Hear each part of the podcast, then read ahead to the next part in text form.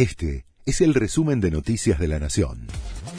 La Nación presenta los títulos del miércoles 27 de julio de 2022. El gobierno ofrece un dólar soja para incentivar a que el campo venda su cosecha.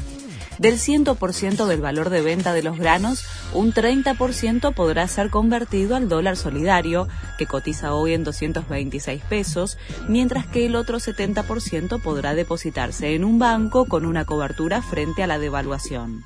El régimen especial estará disponible hasta el 31 de agosto. Reacción del campo frente al dólar soja. En el sector no creen que la medida que en lo formal brinda alternativas de inversión al productor, vaya a impulsar una mayor venta, ya que la consideran de difícil implementación. Además, la propuesta del gobierno representa una mejora de solo el 15% en la actual brecha cambiaria. Silvina Batakis dijo que tiene apoyo para aplicar el ajuste fiscal. Tras su primera visita a Washington, la ministra ratificó que cumplirá las metas establecidas en el acuerdo con el FMI. Además, aseguró que tiene el apoyo político de la coalición de gobierno, incluido el de Cristina Kirchner, para hacer el ajuste. Santa Fe propuso eliminar la posibilidad que los alumnos repitan de año de forma definitiva.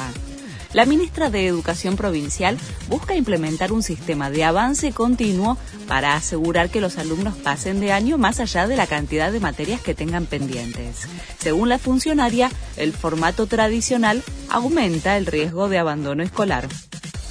Cuatro futbolistas y un auxiliar fueron detenidos tras un partido desvirtuado por el VAR fue en el encuentro en el que Barraca Central le ganó 2 a 1 a Patronato en el cierre de la décima fecha de la liga.